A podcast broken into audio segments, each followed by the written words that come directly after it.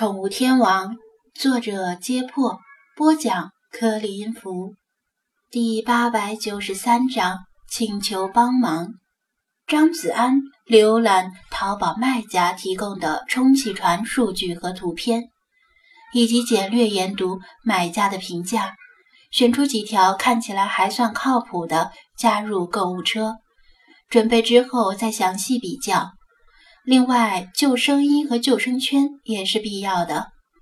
尽管他从小在海边城市长大，会游泳，但淹死的都是会游泳的。他可不想拿自己的生命验证这条真理。弄完这些，他把电脑让给派，剩下的事儿在手机上就能做了。如果他是一个普通人，不论多么喜爱鲸鱼。想去做计划中的那件事儿，也要掂量一下风险。但他毕竟还有一个外挂，就是世华。他可以让世华提前录下特定的歌声，在乘船接近那头巨鲸时，他就播放歌声，令巨鲸消除戒备和敌意，令他可以安全靠近。至于歌声的内容是什么，就让世华决定就行了。反正大概意思就是，队长别开枪，是我。他走到浴室边，敲了敲敞开的门，表示自己要进来了。世华没有在直播，而是闷闷不乐地拨拉着浴缸里的水。两只小黄鸭在水面上浮浮沉沉。自从那天菲娜劈头盖脸地呵斥了他一顿，并且向他提出质疑。问他愿不愿意以半个身体来换来成为人类的资格之后，他就一直是这个样子，整天盯着水面或者窗外发呆。他楚楚可怜的样子还真是很令人心疼。毕竟颜值即是正义。作为一个三百六十度无死角，外加多一度热爱的绝世佳人，就算他性格恶劣。只要不开口说话就没有关系。但是张子安没有安慰他，因为这种状况未必是坏事儿。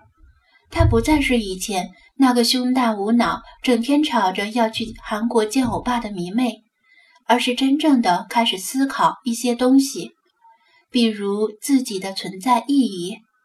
只不过他能想得通吗？毕竟他没有受过教育。没有过社会经历，对人类社会的仅有认识都是通过韩剧和网络直播。在浴缸旁边的浴室柜上放着他的手机以及几本封面色彩鲜艳的童话书，书皮微微翘起，证明他确实在翻阅这些书，而不是放着摆样子。除了沉思之外，他每天在老茶的督促下。学习拼音和汉字，虽然学习的时间并不多，但学习进度意外的快。目前已经能够看懂一些简单的词句，如果有拼音标注的话，甚至可以通读一篇童话。也许是因为他是一个因信仰而生的精灵，不能以人类的标准来衡量。以前直播间的弹幕，他并不是看懂的。而是靠着文字转语音听懂的。现在关闭文字转语音功能，他也能看懂一小半。只不过弹幕刷得太快，他的阅读速度跟不上。世华听到张子安的敲门声，抬眼望向他，大海般湛蓝的眼眸里，除了纯真之外，还多了一丝更成熟的东西。上厕所。他很无厘头的开口问道：“其实张子安现在已经去隔壁父母卧室的卫生间上厕所了。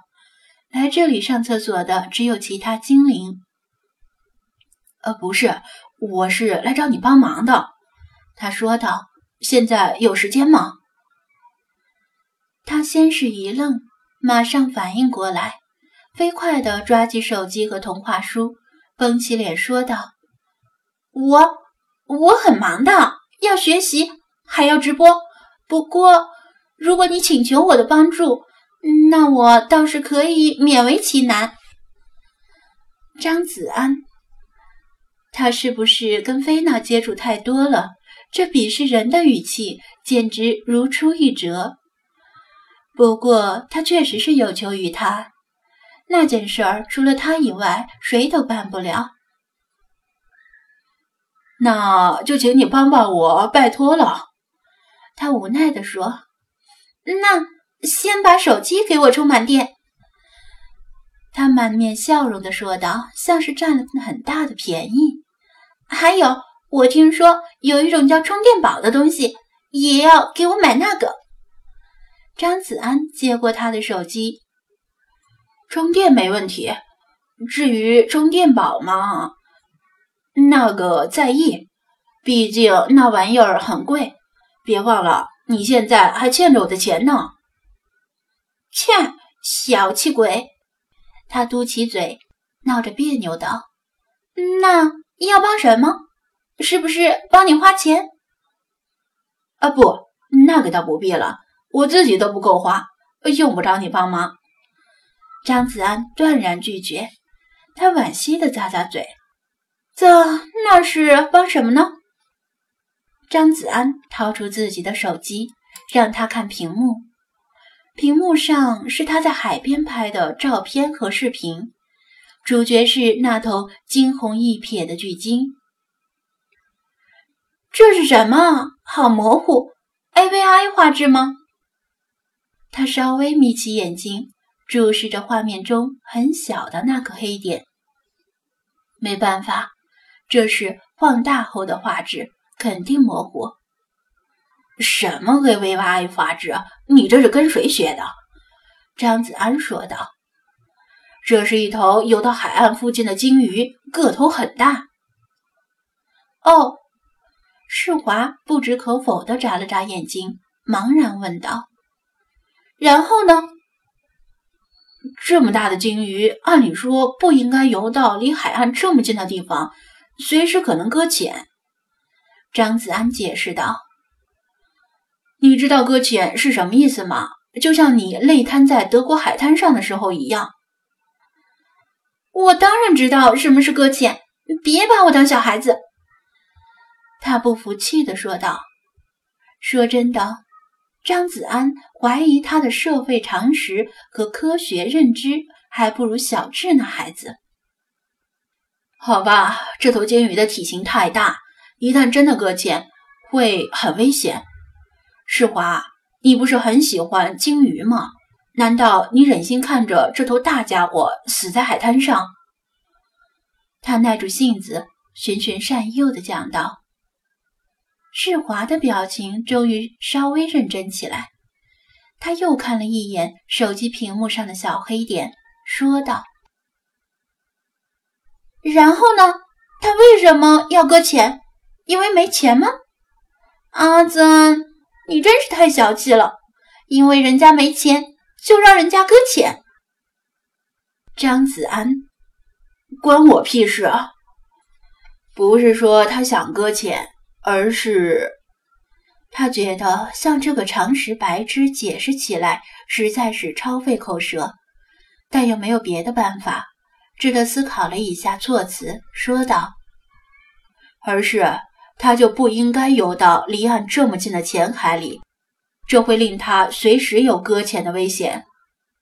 哦，好吧，不是你让他搁浅的。世华总算明白了一些，随即又问道：“那他为什么要游到浅海里？深海不好玩吗？”这就要问你了。”张子安严肃地问道。“世华。”你之前的歌声里确实是让鲸群游到滨海市的外海吗？